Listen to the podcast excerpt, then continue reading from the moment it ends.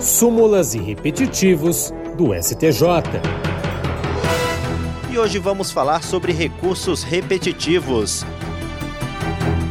A primeira sessão do Superior Tribunal de Justiça, sob relatoria do ministro Gurgel de Faria, estabeleceu três teses relativas ao cálculo do imposto sobre transmissão de bens imóveis nas operações de compra e venda. A primeira delas diz que a base de cálculo do ITBI é o valor do imóvel transmitido em condições normais de mercado, não estando vinculada à base de cálculo do IPTU, que nem sequer pode ser utilizada como piso de tributação.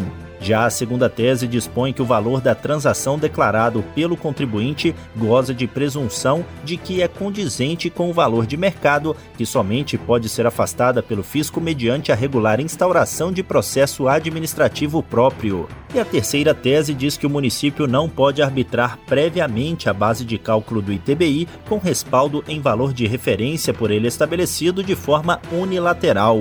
As três teses foram firmadas sob o rito dos recursos especiais repetitivos, e isso significa que elas servirão de base para os demais tribunais do país quando julgarem casos semelhantes. Com a definição do precedente qualificado, poderão voltar a tramitar os processos que discutem o mesmo tema e que haviam sido suspensos em todo o país até o julgamento desse recurso repetitivo. Do Superior Tribunal de Justiça, Tiago Gomide súmulas e repetitivos do STJ.